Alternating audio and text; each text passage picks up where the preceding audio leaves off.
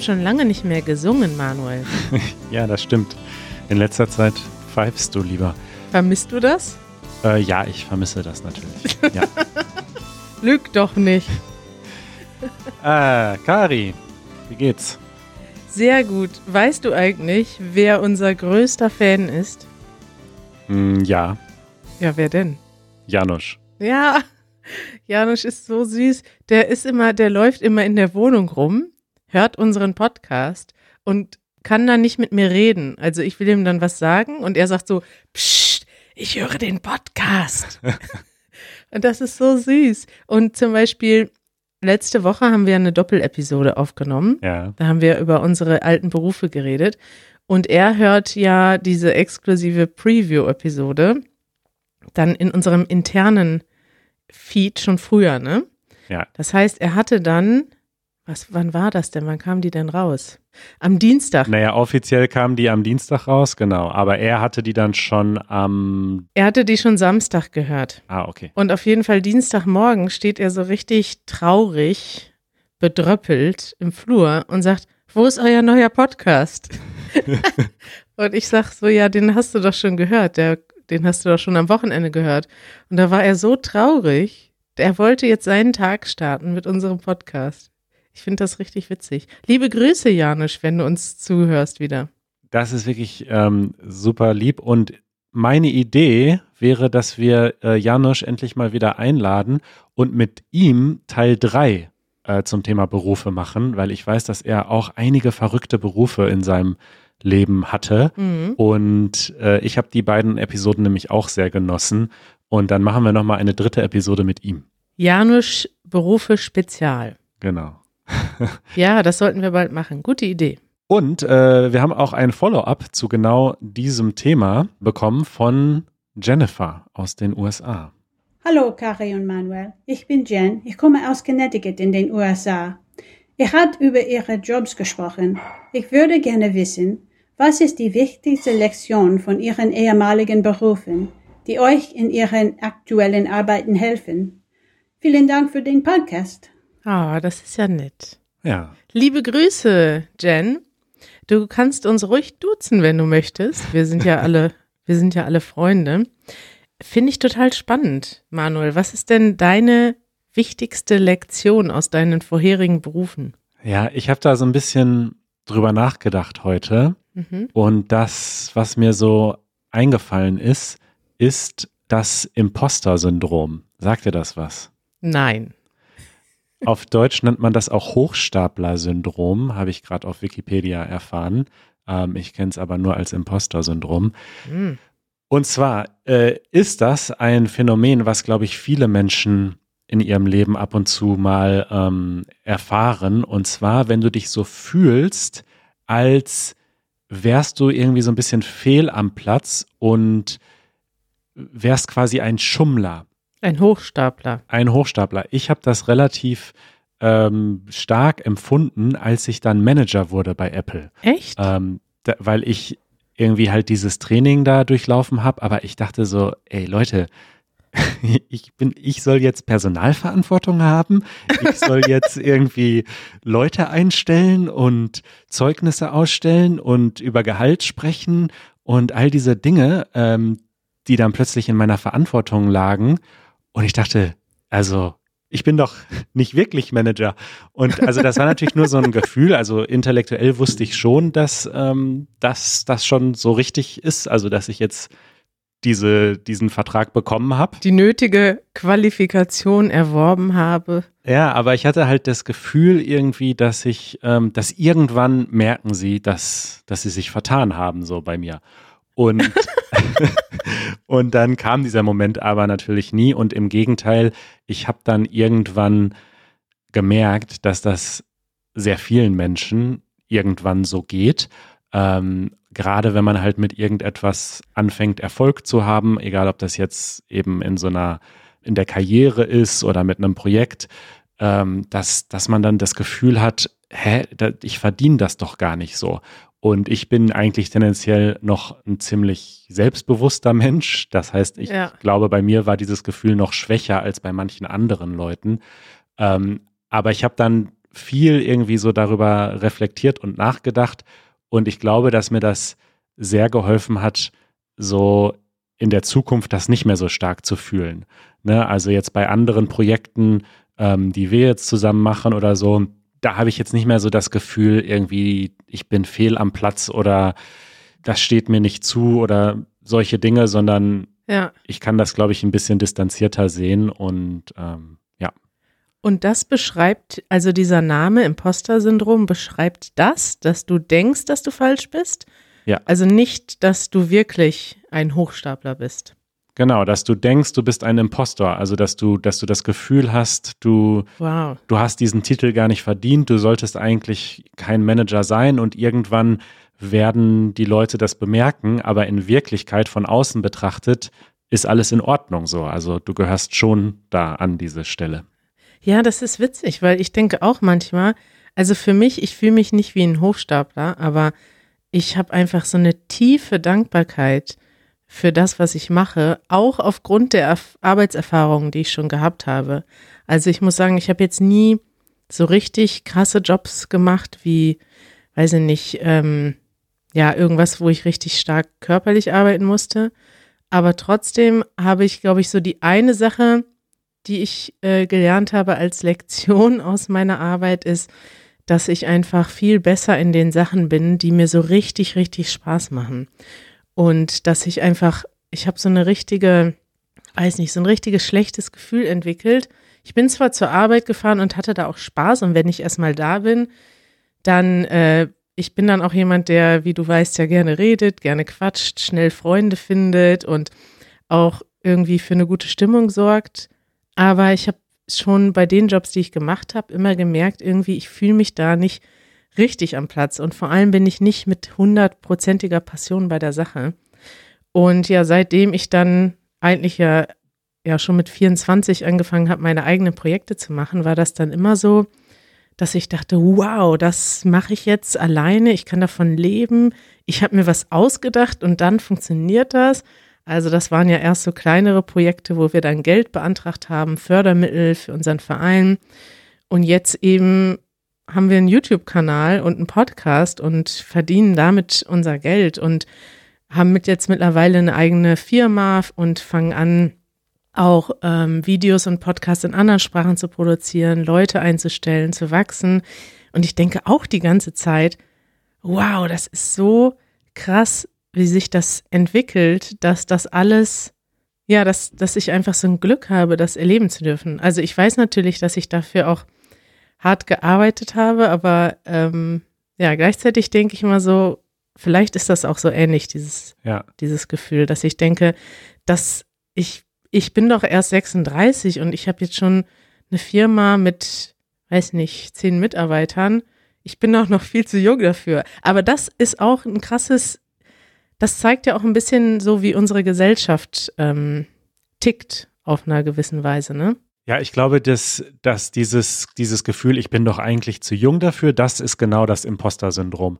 Aber diese Dankbarkeit, die du beschreibst, oder diese, dieses Bewusstsein, dass zwar viel Arbeit dazu gehört hat, aber dass eben auch immer eine gehörige Portion Glück und Privileg dazu gehört und dass andere Menschen vielleicht genauso hart oder noch härter arbeiten und trotzdem am Ende nicht den gleichen Erfolg haben und oder in der gleichen Position sich befinden, das ist auch total wichtig und das finde ich ganz furchtbar, wenn man so so Ratgeber liest, in denen dann steht, ja, du musst das und das und das machen und dann bekommst du auch definitiv den Erfolg. Ja. Und weil das bedeutet ja quasi, dass die Leute, die das genauso machen und es dann nicht schaffen, dass die einfach zu dumm sind oder nicht hart genug gearbeitet haben. Und so ist es ja eben auch nicht. Also diese, dieses Bewusstsein, was du da beschreibst, dass du sagst, das ist so ein, so ein unglaubliches Glück, das finde ich im Gegenteil. Also das ist total wichtig und gut. Ja, ich finde das echt krass. Da könnten wir nochmal eine eigene äh, Episode drüber machen, über, also wir wollen ja sowieso nochmal eine Episode machen, vielleicht über das Thema Ausbildung und Studium versus Ausbildung. Aber das ist, wäre so meine zweite Lektion, um Jennifers Frage zu beantworten. Nämlich, ich habe gemerkt, also ich bin halt schon in einem krass privilegierten Umfeld aufgewachsen, in dem Sinne, dass ich Eltern hatte, die mich so richtig in diese Richtung Studium gepusht haben. So, das ist eigentlich im Nachhinein etwas, was ich denke, dass ich das, also heute weiß ich, dass ich eigentlich im Studium weniger Relevantes gelernt habe für meine heutige Arbeit als in dieser Arbeit. Also ich habe immer zwei Tage die Woche gearbeitet, hatte ich ja letzte Woche erzählt, bei dieser deutsch-niederländischen grenzübergreifenden Organisation. Und dort im Büro habe ich viel mehr Praktisches für meine heutige Arbeit gelernt als in meinem gesamten Studium. Ja. Und trotzdem wurde mir aber immer mitgegeben von allen, von meinen Eltern, von Freunden, Verwandten, von in der Schule, also es, dieses ganze Umfeld, in dem ich aufgewachsen bin, war sehr akademisch geprägt oder zumindest so ausgerichtet, hey, du musst ein Studium haben, damit du im Leben was erreichst. Und ohne Studium, also du bist quasi schlau genug, um ein Studium zu machen, dann musst du ein Studium machen. Ja. Und das finde ich ist krass auf der einen Seite, weil ich glaube, ich hätte nicht studieren müssen für das, was ich heute mache. Auf der anderen Seite führt natürlich diese Erwartungshaltung auch dazu, dass du das dann machst und dass du auch irgendwie, ja, gleichzeitig arbeitest und studierst und dann eben auch vielleicht die Chancen hast. Und man weiß ja auch aus ähm, Statistiken und Untersuchungen, dass die Kinder, die in einem anderen Umfeld aufwachsen, wo die Eltern das nämlich eben nicht so stark pushen Ja. oder stark fordern, dass das dann eben auch nicht passiert und dass die es dann auch schwerer haben später im Leben, weil ja vielleicht die Eltern sie nicht so stark unterstützen oder fordern. Ja. Also es ist so ein zweischneidiges Thema, ne? Das meine ich damit. Ja, ja, und das ist natürlich auch ein ähm, so ein Sicherheitsnetz, ne, so ein Abschluss. Also gerade in Deutschland, das ist auch, glaube ich, noch ein bisschen kulturell. Ähm, wir sind jetzt beides so Leute, die halt ihre eigenen Projekte machen oder jetzt gemeinsam Projekte machen und auch quasi das Selbstvertrauen haben, dass das schon Erfolg hat und wir da schon auch von leben können.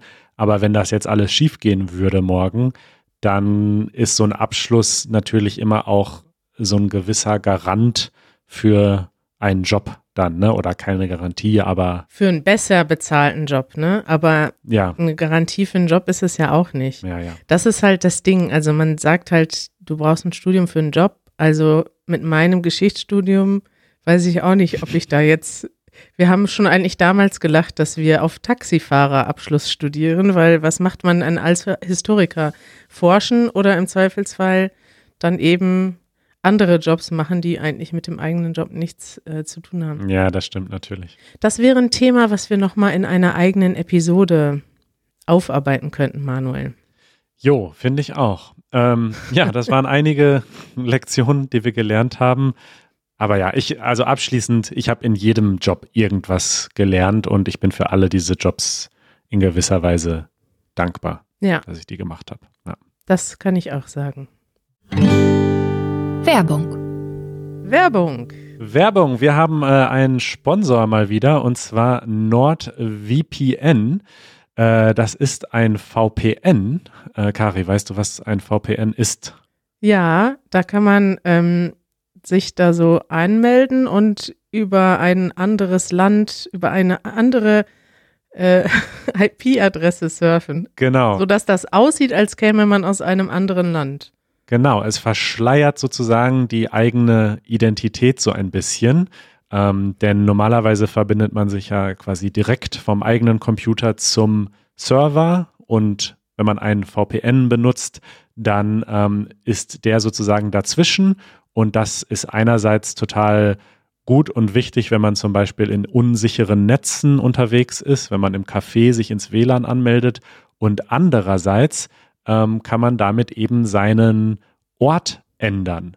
Ne? Also wir empfehlen ja zum Beispiel häufig ähm, so Videos aus den Mediatheken, Mhm. aus der ARD-Mediathek oder ZDF-Mediathek und äh, die sind, soweit ich weiß, oft nicht im Ausland erreichbar, Ja. genauso wie auch das deutsche Netflix nicht.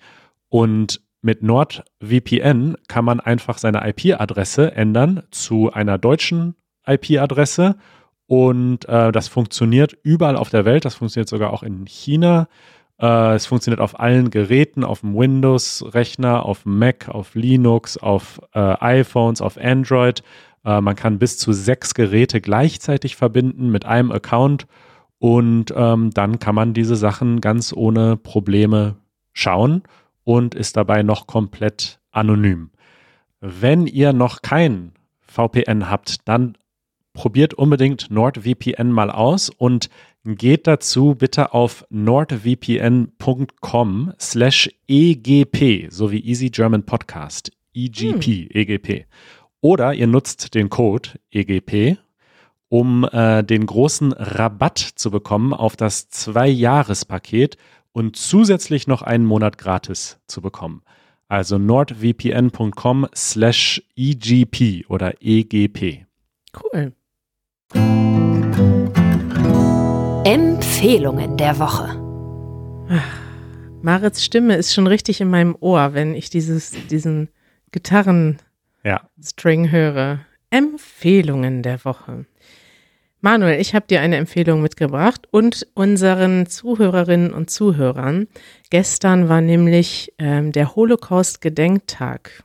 Ja, also am 27. Ne? Wir nehmen am Donnerstag auf. Das muss man dazu sagen, richtig. Am 27.01.1945 wurde das äh, Konzentrationslager Auschwitz-Birkenau befreit und dieser Tag ähm, wird als Befreiungstag gefeiert und eben auch dem äh, Gedenken gewidmet. Und anlässlich dieses äh, Gedenktages haben die Tagesthemen gestern, also die Tagesthemen sind ja eine Nachrichtensendung in Deutschland, sie haben aber einen großen Teil ihrer Zeit diesem Thema gewidmet und haben einmal über den Holocaust-Gedenktag berichtet, aber auch über jüdisches Leben in Deutschland. Und das ist natürlich ähm, ja immer ein, ein wichtiges Thema, auch ein schwieriges Thema, denn bis heute ist das so, dort wurden dann verschiedene Leute interviewt, die eben ähm, berichtet haben. Und ja, durch diese Geschichte ist es eigentlich bis heute so, dass das ganze jüdische Leben in Deutschland natürlich ähm, damals in der Nazizeit großteils zerstört wurde und auch bis heute es immer noch an Kontakten und an Normalität fehlt. Und darüber wurde eben auch berichtet. Was hat das eigentlich für Auswirkungen? Also diese Zeit, ähm, diese Verbrechen des Holocaust, dass die, also das perfide daran ist ja, dass das, es ist so lange her, dass wir das irgendwie nur aus Schwarz-Weiß-Filmen kennen. Ja. Aber es bis heute wirkt es so tief in unsere Gesellschaft, dass es einfach nur krass ist. Also dort wurde zum Beispiel auch darüber geredet, dass wir ja Synagogen vor allem dadurch kennen, dass sie stark bewacht sind, dass dort immer Polizisten vor der Tür stehen und viele von, von nicht, von uns Nicht-Juden in Deutschland, sage ich mal, eigentlich wenig Kontakt haben und das immer so ein bisschen als ein, ein besonderes Thema empfinden, das jüdische Leben in Deutschland und dass gar nicht so sehr die Normalität gelebt wird. Ja. Also das wird dort auch thematisiert. Es gibt einige interessante Interviews ähm, und das wollte ich einfach mal empfehlen, auch um ja, euch allen zu zeigen, vielleicht wie in Deutschland so etwas ähm, ja, gefeiert ist das falsche Wort, aber wie dieser Gedenktag abläuft und was dort passiert und wie das in Deutschland thematisiert wird. Das ist so ein bisschen Teil unserer Erinnerungskultur. Ne? Das ist so ein Wort, was wir dafür benutzen, dass wir uns eben an diese Verbrechen, die unsere Nation verübt hat, äh, dass wir uns daran erinnern und ja, dass so auch so, so Rituale daraus gemacht haben, ne? Ja, es ist also ein schwieriges Thema, muss ich auch sagen, weil ähm, das, das, ich finde das ganz interessant, wie das gestern thematisiert wurde. Dort wurde auch Marina Weißband eingeladen, eine bekannte Politikerin. Ich weiß nicht, ob du die kennst, früher bei den Piraten, heute bei den Grünen. Und sie ist in den 90ern mit ihren Eltern aus der Ukraine, glaube ich, ähm, nach Deutschland gekommen, eine jüdische Familie und sie wird auch immer, sie hat irgendwann angefangen bei Twitter danach zu fragen, welche Fragen habt ihr eigentlich an Juden in Deutschland? Und dort kamen so viele Fragen, dass sie selber total überrascht und überwältigt war und dann einen YouTube-Kanal dazu aufgemacht hat. Wow. Und sie hat so ein bisschen einfach darüber erzählt, also wie schwierig das ist. Der Gedenktag ist natürlich erstmal dafür da, den Toten zu gedenken und den vielen Leuten, die, also die, die heute noch leben, die ihre ganzen Familie in dieser Zeit verloren haben.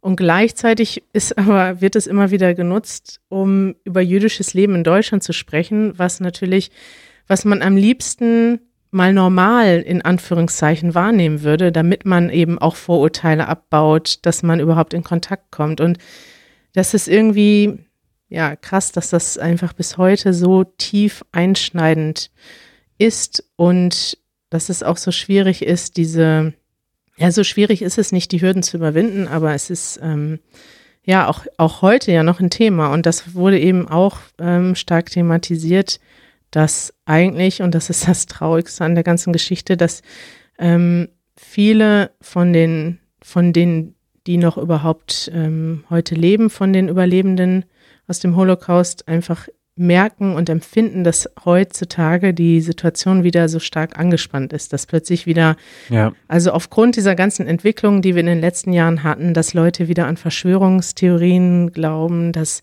der Antisemitismus auch, also nicht nur noch immer nicht überwunden ist, sondern wieder neu entsteht teilweise, dass auch in dieser ganzen, diese ganzen Anti-Corona-Proteste zum Beispiel dass dort auch der Holocaust verharmlost wird, indem zum Beispiel Leute den, den Holocaust vergleichen oder die Verfolgung von Juden vergleichen mit Masken tragen oder sowas heutzutage. Also so, ja. so richtig Formen, wo man merkt, okay, es gibt einfach ganz viele Leute in Deutschland und natürlich auch anderswo, die einfach, ja, die gar nicht verstanden haben, was damals passiert ist. Und ja, und dass der Holocaust nicht angefangen hat mit Gaskammern, sondern mit Stereotypen und Vorurteilen und Gerüchten und so weiter. Richtig, ja. ja. Also im Prinzip das, was heute auch auf der Straße passiert, dass Leute irgendwie anfangen, irgendwelche Lügen zu erzählen und andere Leute dann daran glauben und so äh, schaukelt sich das dann hoch. Und wenn man sich das heute anguckt, warum, also wie Leute irgendwie auf die Straße gehen, das sind ja ganz unterschiedliche können ja ganz unterschiedliche Hintergründe sein, sein ne? aber wenn man heute sieht, wie schnell manche Menschen an irgendwelche Verschwörungstheorien glauben, wie schnell Leute vielleicht auch gewalttätig werden wegen irgendwelcher äh, Sachen, die gar nicht stimmen oder die gar kein richtigen, richtiges Fundament haben, dann kann man doch eigentlich ein bisschen nachvollziehen, was damals passiert ist. Und vor allem muss man sich immer wieder bewusst machen, dass das nicht also ja, dass das auch wieder passieren kann. Und das ist, glaube ich, das äh, Krasse. Also ja. für mich zumindest, ich bin immer so ein bisschen aufgewachsen und erzogen worden in Deutschland natürlich, dass man eine Verantwortung hat, das zu verhindern. Aber ich hatte auch immer so einen tiefen Glauben, dass ich dachte, okay, sowas Schreckliches kann nie wieder passieren. Und mittlerweile sieht man so viele krasse Sachen in der Welt, dass ähm, man sich fragen muss, okay, es kann eben vielleicht doch nicht in dem, in diesem Umfang oder in diesem Maße, aber Sachen können viel schneller passieren, als man denkt. Und man soll deshalb jeden Tag dafür einstehen, dass, ähm, ja, dass die Wahrheit die Wahrheit bleibt, dass Leute respektvoll sind, dass Leute alle gleich sind, dass wir die gleichen Rechte haben und so weiter. Ja, ich habe äh, eine Empfehlung, die ich weitergebe, die aber genau zu diesem Thema ganz gut passt. Ähm, und zwar kommt sie von unserer Zuhörerin Nadia oder Nadija, ich hoffe, ich spreche deinen Namen richtig aus. Äh, und zwar schreibt sie, dass sie uns ein Buch empfiehlt, was ich sehr gut finde, denn einerseits haben wir schon öfter gesagt, dass Bücherlesen sehr hilfreich ist beim Sprachenlernen und andererseits werden wir sehr oft nach Empfehlungen gefragt und müssen zugeben, dass wir beide nicht so viele Romane lesen. Nee. Eher nicht. Und äh, sie empfiehlt ein Buch, das zwar im Original von einem irischen Schriftsteller ist, aber sie hat es auf Deutsch gelesen. Und sie schreibt, letzte Woche habe ich ein tolles Buch fertig gelesen, nämlich Der Junge im gestreiften Pyjama. Sie schreibt, ähm, dass die Sätze einfach zu verstehen sind, äh, weil es als Kinderbuch klassifiziert ist dass sie das Buch aber auch für Erwachsene empfehlen würde. Äh, sie fand die Geschichte so rührend und traurig. Und ich weiß, dass das ähm, sehr viel, wie sagt man, Acclaim bekommen hat. Also das, das ist wohl ein sehr gutes Buch und auch ein Film, den man auf Netflix schauen kann. Gute Bewertungen.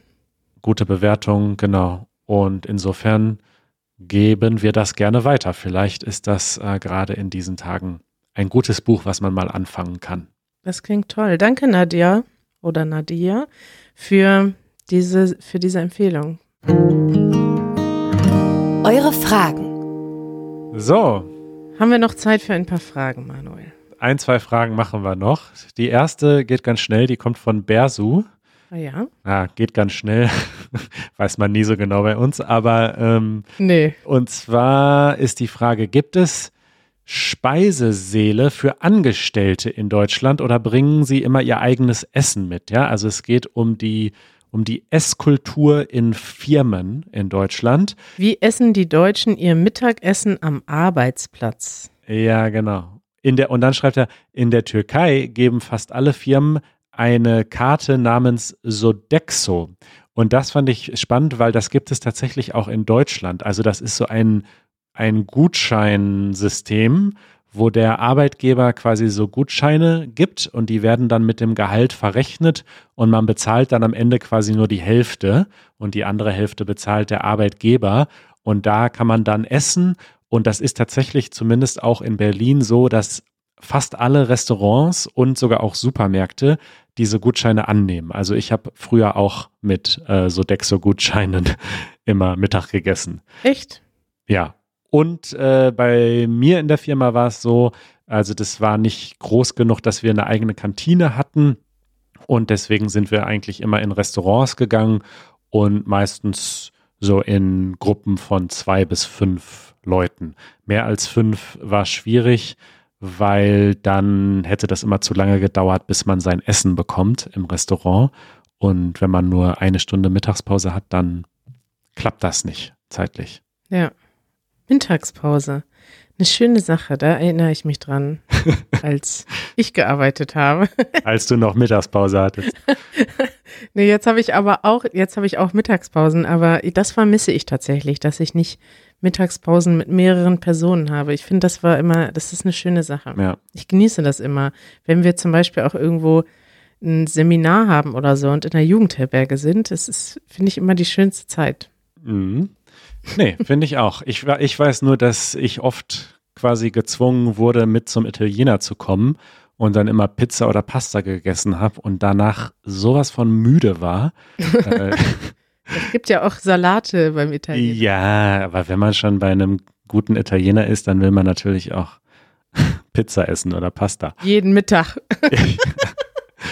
okay, äh, eine kurze Frage noch von Kevin. Äh, Kevin schreibt, wenn Angela Merkel plötzlich äh, bereit wäre, ein Interview zu machen im Easy German Podcast, was würdet ihr sie fragen? Oh.